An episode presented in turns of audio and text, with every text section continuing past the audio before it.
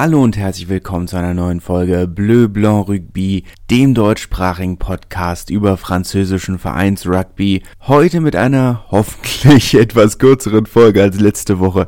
Die ist ja dann doch ein wenig in der Länge ausgeartet, möchte man fast sagen. Aber gut, ähm, es waren Themen, die mir am Herzen gelegen haben.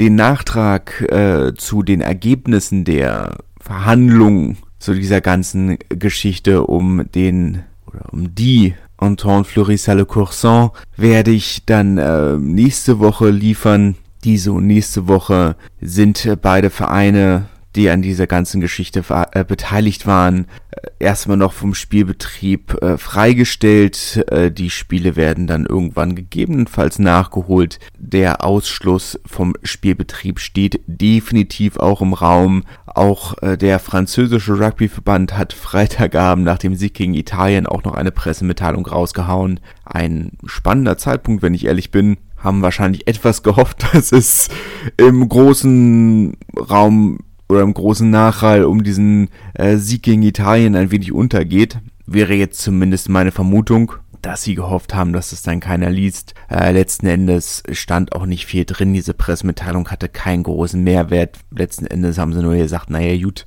ähm, es gibt einen Regionalverband, dafür haben wir die Ligue Occitanie äh, und äh, wir werden diese Ergebnisse abwarten und dann entscheiden, ob wir noch was Zusätzliches machen. Aktuell müssen wir schauen, steht alles im Raum und wir werden sehen darüber dann aber nächste Woche mehr. Dankbarerweise, um die lange Zeit von letzten Woche ein bisschen auszugleichen, haben wir diese Woche keine zweite Liga, keine erste Liga, nur vorneweg als kleine Info äh, der in Anführungszeichen Gerichtstermin für äh, Oskar Rixens rote Karte ist am 18.10., also dann was das nächste Woche Mittwoch. Bis dahin äh, ist er erstmal äh, suspendiert. Ich glaube, jetzt stehen schon wieder steht schon wieder ein Zweitligaspiel an. Bei der roten Karte ist ohnehin ein Spiel wahrscheinlich mindestens Sperre, von daher gut, ne, werden wir dann sehen, wie es danach weitergeht. Äh, Habe ich noch weitere News? Ich glaube tatsächlich erstmal nicht. Ich glaube, das war es erstmal an aktuellem. Äh, irgendwas fällt mir bestimmt noch ein. Ich habe das Gefühl, da fehlt noch irgendwas. Mann, wir können jetzt über einige Dinge reden. Ähm, Castre, die im Trainingslager auf Korsika erst gegen Montpellier, Montpellier spielen und danach gegen Leinster, ähm, haben jetzt letztes Wochenende ihr zehnjähriges Jubiläum vom Titel von 2013 gefeiert, den sie gegen Toulon geholt haben und das 30-jährige Jubiläum vom Titel davor.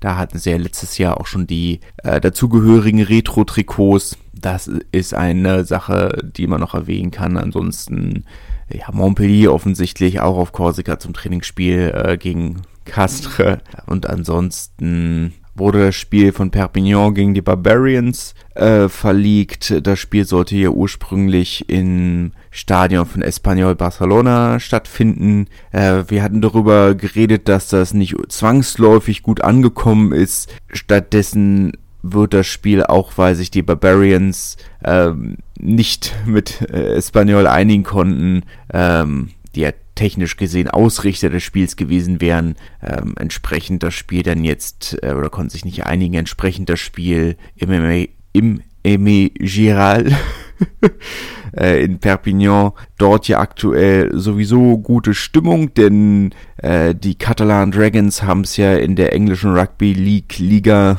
der englischen Rugby Super League, wie auch immer man es nennen möchte, ins Finale geschafft. Ähm, entsprechend dort also aktuell große Rugby League Stimmung.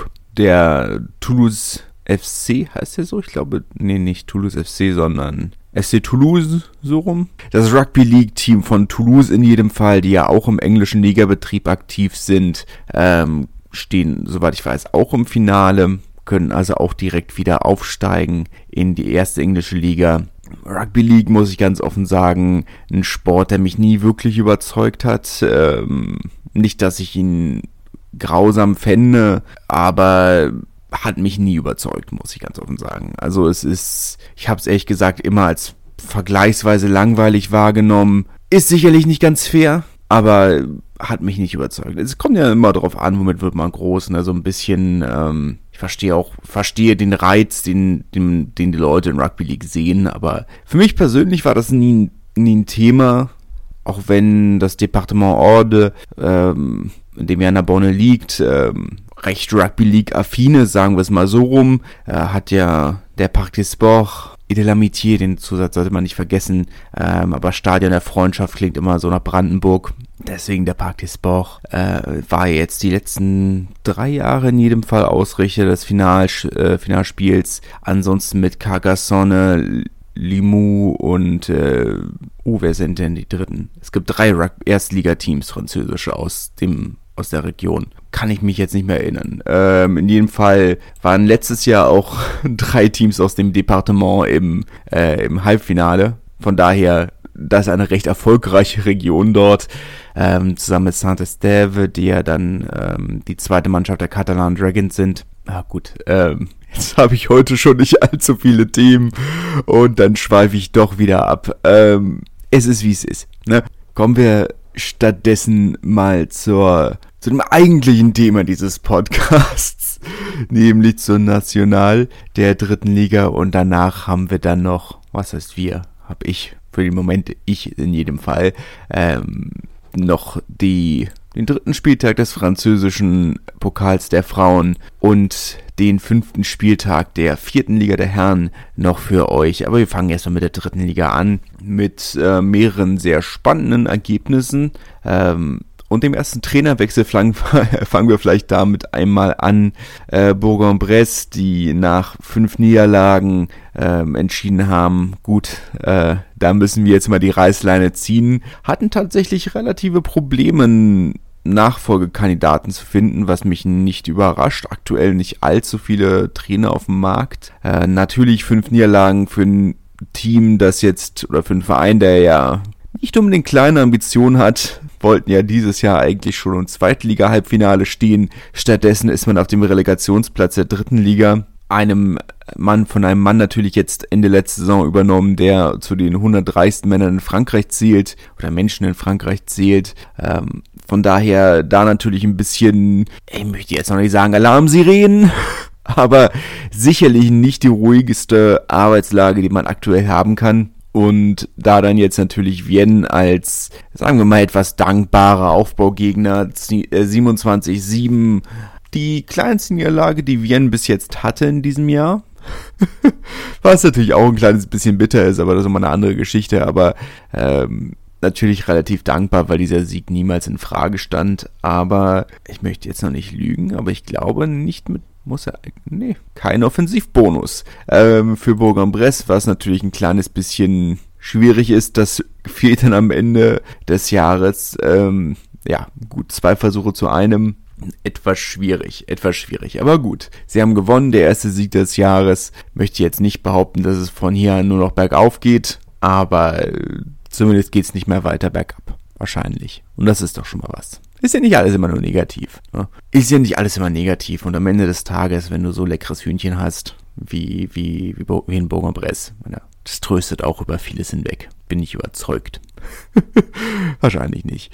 Ähm, Chambéry hat auch das zweite Spiel im neuen Stadion gewonnen, 33-27 gegen Massy. Haben sich's ein bisschen schwieriger gemacht, als nötig gewesen wäre, aber auch Massy, ja, mit massiven Problemen in dieser Saison. Auch erst zwei Sieger aus sechs Spielen. Einer davon letzte Woche im Derby gegen Syren. Aber ja, auch da natürlich äh, noch massiver Nachholbedarf, noch nicht wirklich in der Liga angekommen. Äh, dieses Jahr hat der Umbruch nicht wirklich funktioniert. Haben diesmal auch gefühlt sehr anders umgebrochen, als es sonst der Fall war. Früher haben sie dann wirklich einfach gesagt, okay, wir holen die einfach die nächste Generation aus Nachwuchsspielern hoch. Und diesmal haben sie tatsächlich nochmal eine Reihe von älteren Profis reingeholt und das scheint noch nicht so ganz zu klicken. Ich meine, das war ja immer der große Vorteil von Massi, dass sie diese jungen Teams von unten nachgeholt haben, die die ganzen Nachwuchsabteilungen zusammen durchlaufen sind und sich einfach als Team, als Mannschaft so gut kannten und dann direkt geklickt haben.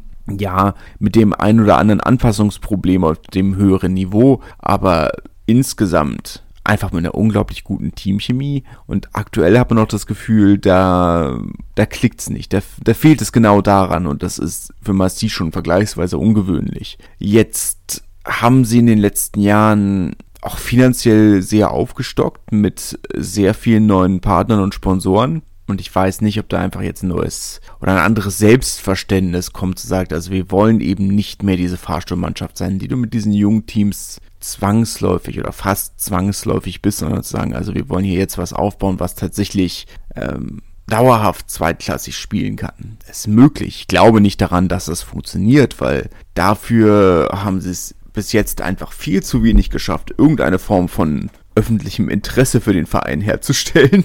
Und es tut mir wirklich leid, aber meine, selbst mit den Freikarten in den letzten Jahren ähm, haben sie es jetzt nicht geschafft, wirklich auch nur kontinuierlich vierstellige Zuschauerzahlen zu haben. Daher, äh, ja, weiß ich nicht, ob das wirklich funktioniert. Chambéry auf der anderen Seite äh, sehr zufrieden mit ihrem neuen Stadion, konnten nicht ganz äh, die Zuschauerzahlen vom ersten Spiel wiederholen. Meine, beim ersten Spiel waren es knapp 7000 Leute, jetzt waren es knapp 4000, was natürlich immer noch sehr, sehr anständig ist und eine riesige Steigerung von den Jahren davor. Ähm, ich meine, ich würde noch nicht so weit gehen, der Co-Präsident des Vereins, der das, der das Stadion als, was war's, Kriegsmaschine im Aufstiegskampf bezeichnet hat, fand ich eine Spur drüber, wenn ich ehrlich bin.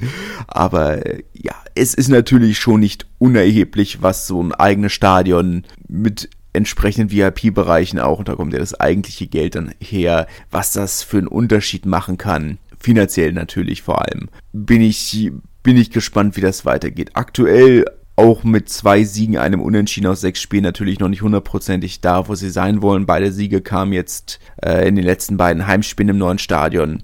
Ich bin mir sicher, wenn sie so weitermachen, dann werden sie sich auch in den Playoff-Plätzen einreihen und ich denke, da müssen sie auch zwangsläufig hin, aber das ist schon mal ein Riesenfortschritt. Syren selbst haben überraschend, heißt Syren selbst, war glaube ich noch zwei Sätze vorher beim verlorenen Derby gegen Massi. Syren haben zu Hause gewonnen.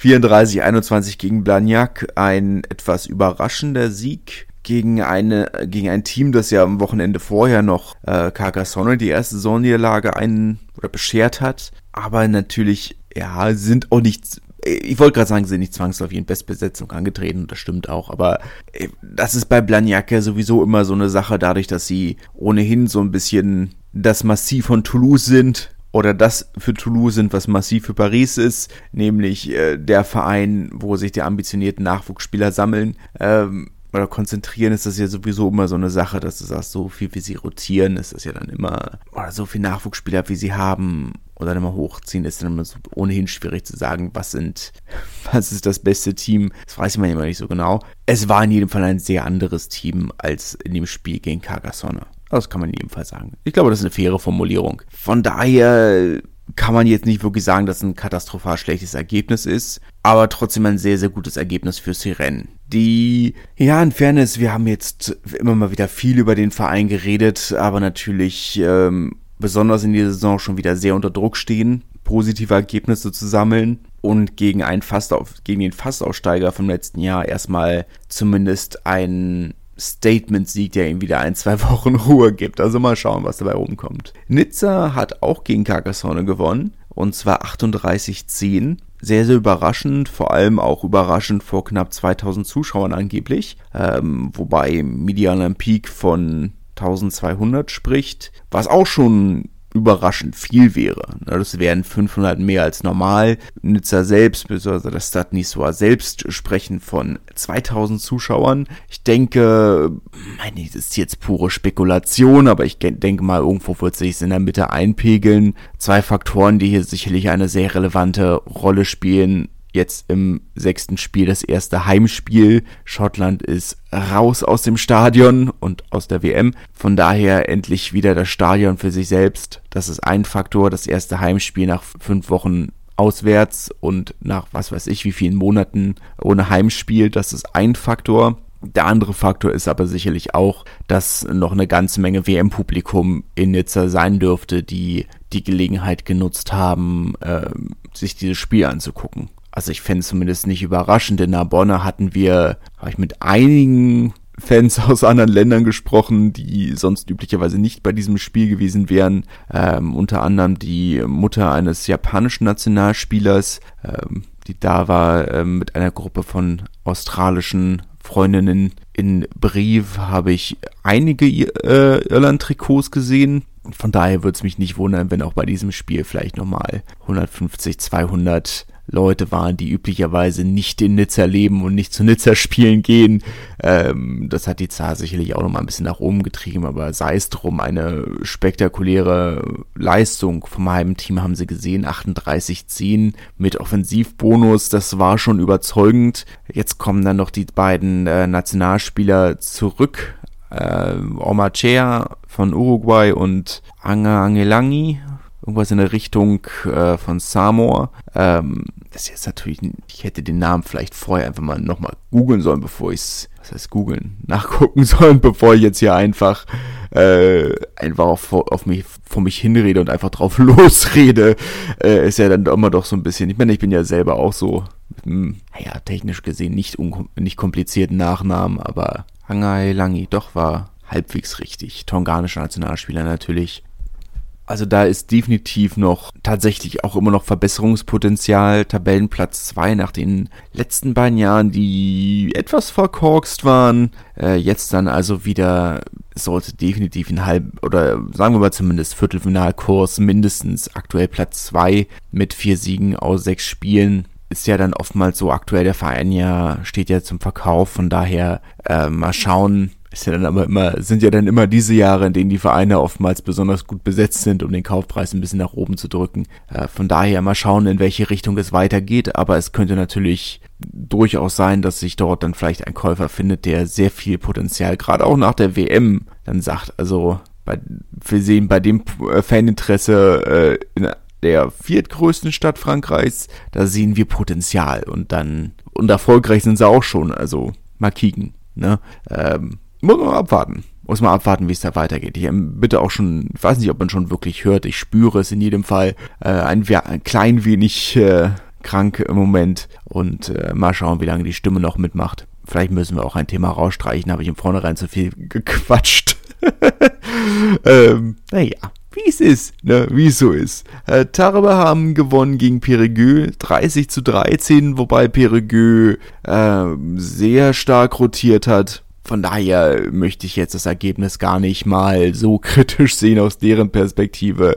Für Tarbo natürlich aber erstmal ein wichtiger Sieg für Selbstbewusstsein. Ähm, ist ja, ja, in Tarbo, wir haben auch schon drüber geredet, ein paar Mal. Ähm, die Situation ein wenig angespannt, ein bisschen schwierig. Von daher äh, wichtiger Sieg. Vielleicht auch, um für die kommenden Heimspiele die ein oder andere Person mehr ins Stadion zu locken. Ist ja dann doch immer sehr, sehr leer in dem Stadion nach den letzten Jahren kann man auch niemandem Vorwurf machen. Äh, wenig Ver Vertrauen in die Vereinsverantwortlichen aus, äh, ja, ich meine, vollkommen begründet, ne, aber muss man mal schauen, wie es da weitergeht. Albi hat 29-22 gegen Narbonne gewonnen. Also jetzt dann kein Team mehr, das ungeschlagen ist. Narbonne nach den fünf äh, Siegen in den ersten fünf Spielen, ähm, vielleicht etwas, ähm, ich sag mal so ein kleiner Reality-Check, weil man ja schon auch in Fairness sagen muss, dass diese ersten fünf Spiele, sie hatten sehr überzeugende Phasen dazwischen, zum Beispiel die zweite, ja, die letzte halbe Stunde gegen Bourgoin zum Beispiel die Woche davor, aber insgesamt waren das, äh, haben die Ergebnisse schon darüber hinweg getäuscht, wie gut Narbonne tatsächlich spielt.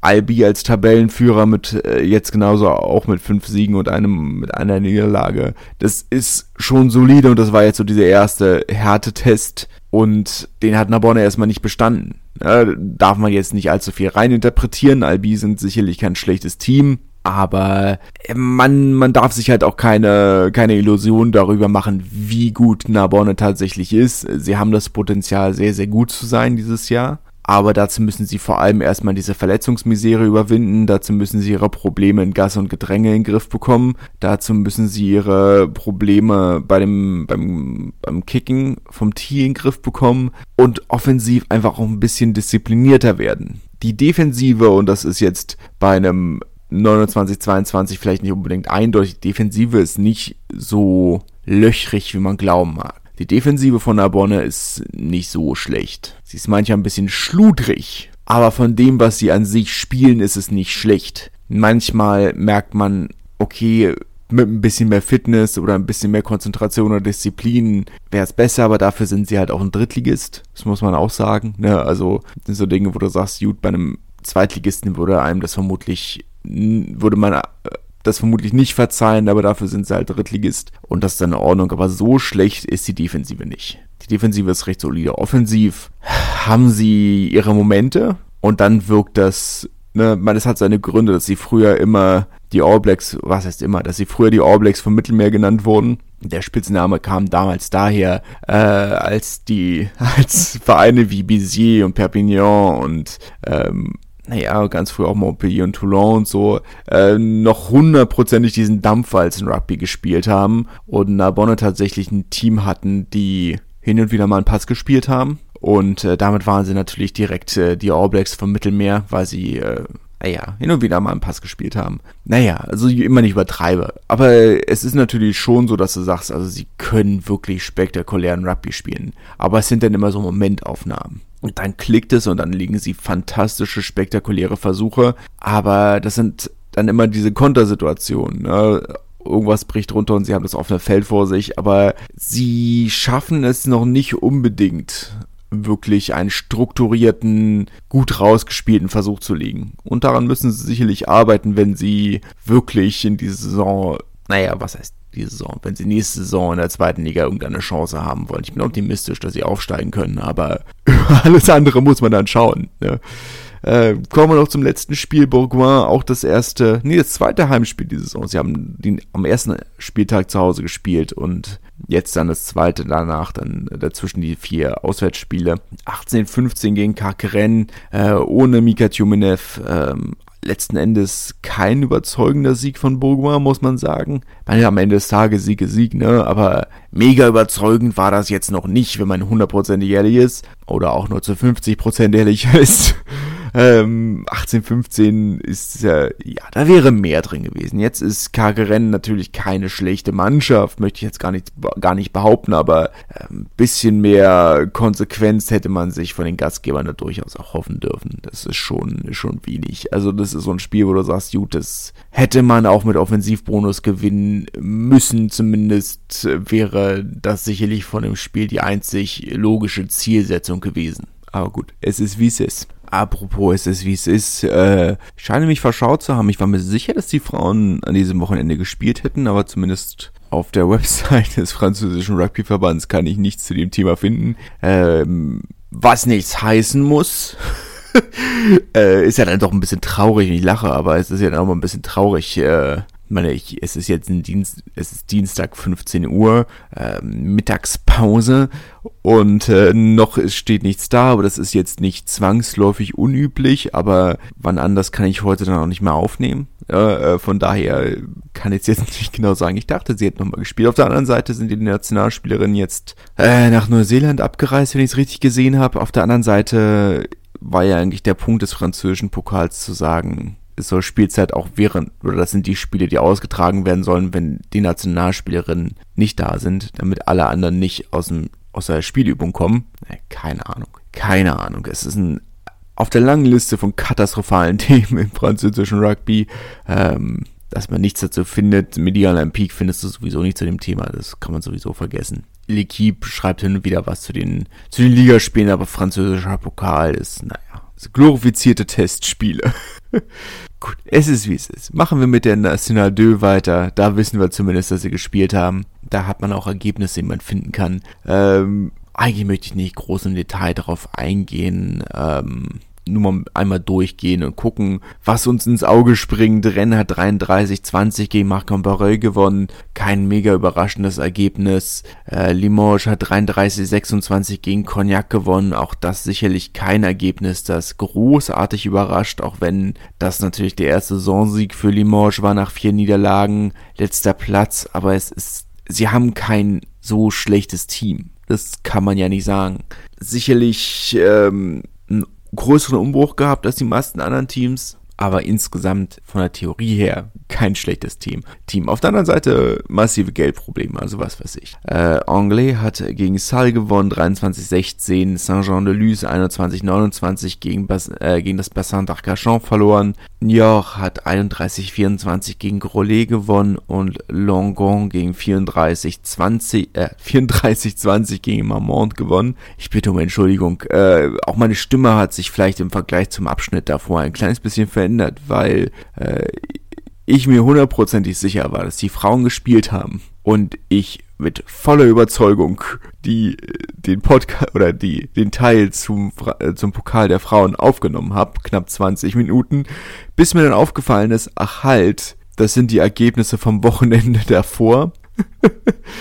Äh, von daher äh, ein bisschen viel ins Leere geredet. Meine Stimme macht's nur noch so halb mit. Nicht begeistert, aber gut, es ist wie es ist. Ich muss ja dann heute nicht mehr allzu viel reden. Langon hat 34-20 gegen Marmont gewonnen, darüber hatten wir geredet. Ähm, Salda mit äh, Salah, je nachdem, ähm, etwas überraschender Tabellenführer vor Rennes und Cognac, die beiden Absteiger. Limoges auch vergleichsweise überraschend auf dem letzten Tabellenplatz. Aber wie gesagt, ein relativ großer Umbruch. Vielleicht brauchen sie noch einen kleinen Moment, um sich zu finden. Trotz der vier Niederlagen unter einem Sieg stehen sie bei acht Punkten. Sie haben also eine ganze Menge defensive, äh, Defensivboni gesammelt. Saint-Jean-de-Luz auf dem siebten Platz ist bei zwölf Punkten, also mit einem Bonuspunkt-Sieg überholbar. Also da ist jetzt auch nach fünf Spieltagen noch sehr viel äh, Raum, den man, es ist noch sehr viel enger Raum, den man wieder gut machen kann. Von daher zum aktuellen Zeitpunkt nicht wirklich ein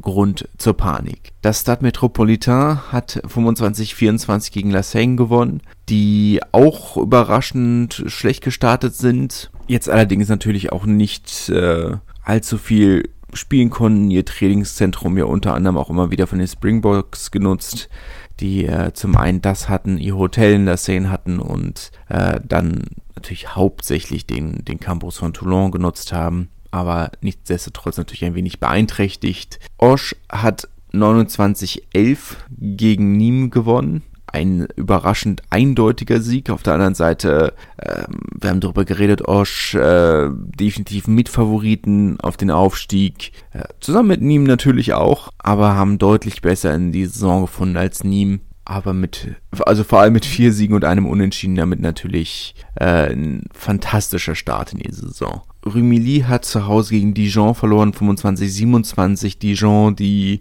nur bedingt besser dastehen als im letzten Jahr. 12 Punkte, 10. Platz, ein, äh, 3 Punkte vor Valence d'Argent und La Seine, die jeweils 9 Punkte haben auf den beiden Abstiegsplätzen. So viel besser als im Jahr davor steht man nicht da. Es ist fast so, als hätten sie die Spielberechtigung äh, für dieses Jahr nicht hätten bekommen dürfen. Aber gut, was weiß ich. Lannemazon hat 16-15 gegen Aubenas gewonnen. Mathieu Ducot als äh, schwarzer Auslandsadler das äh, zweite Spiel nach der Verletzungs, äh, langen Verletzungsmisere wieder zurück hat durchgespielt. Ähm, 16-15 natürlich ein relativ knapper Sieg, aber trotzdem drei Siege aus fünf Spielen ist erstmal ähm, recht solide für, für den Freundeskreis ja, der Cercle Amical, der Freundeskreis des Lannemazon. Ähm, Valence hat 17 zu 20 gegen Fleurance verloren und Bédary Châteauneuf-du-Pape hat 28 24 gegen Macron gewonnen. Sehr herrlichen Duell, zwar ambitionierter Verfolger, wobei Macron deutlich besser dasteht als, äh, als Bédary auf dem vierten Tabellenplatz, aber alle natürlich hinter, hinter Osch als großem Favoriten aktuell. Aber haben wir da auch nochmal reingeschaut. Ähm, ihr hört diese Woche nicht unbedingt äh, mein, meine beste Woche. Ich hoffe, dass es nächste Woche wieder besser wird. Vielleicht auch dann mit der einen oder anderen Überraschung für euch. Ähm, bisschen was ist in Planung. Ähm, auch mein, meine Website ist weiter fleißig in Ar äh, Website ist fleißig weiter in Arbeit. Ähm, hoffe, dass da dann vielleicht am Sonntag spätestens der ein oder andere Text für euch online ist. Das äh, schreibe ich euch dann in jedem Fall auf Instagram rein, ähm, sobald das fertig ist. Würde mich natürlich dann auch sehr freuen, wenn ihr da reinlest, aber das bleibt ganz euch überlassen. Ähm, ansonsten war es das, glaube ich, diese Woche schon von meiner Seite. Ich bin ganz überrascht. Die Folge ist so kurz. Nächste Woche haben wir wieder mehr Rugby. Wenn ich es richtig gesehen habe. Und natürlich vorher die Viertelfinalspiele. Mal schauen, ob die, der Rugby-Enthusiasmus in Frankreich immer noch so groß ist, wenn sie wieder im Viertelfinale ausgeschieden sind. Aber das finden wir dann raus. Ich wünsche euch in jedem Fall eine schöne Zeit, eine schöne Woche und wir hören uns dann nächste Woche wieder. Bis dahin, tschüss. Wie baut man eine harmonische Beziehung zu seinem Hund auf? Puh, gar nicht so leicht. Und deshalb frage ich nach, wie es anderen Hundeeltern gelingt, beziehungsweise wie die daran arbeiten. Bei Iswas Dog reden wir dann drüber. Alle 14 Tage neu mit mir, Malte Asmus und unserer Expertin für eine harmonische Mensch-Hund-Beziehung, Melanie Lippisch. Iswas Dog mit Malte Asmus. Überall, wo es Podcasts gibt.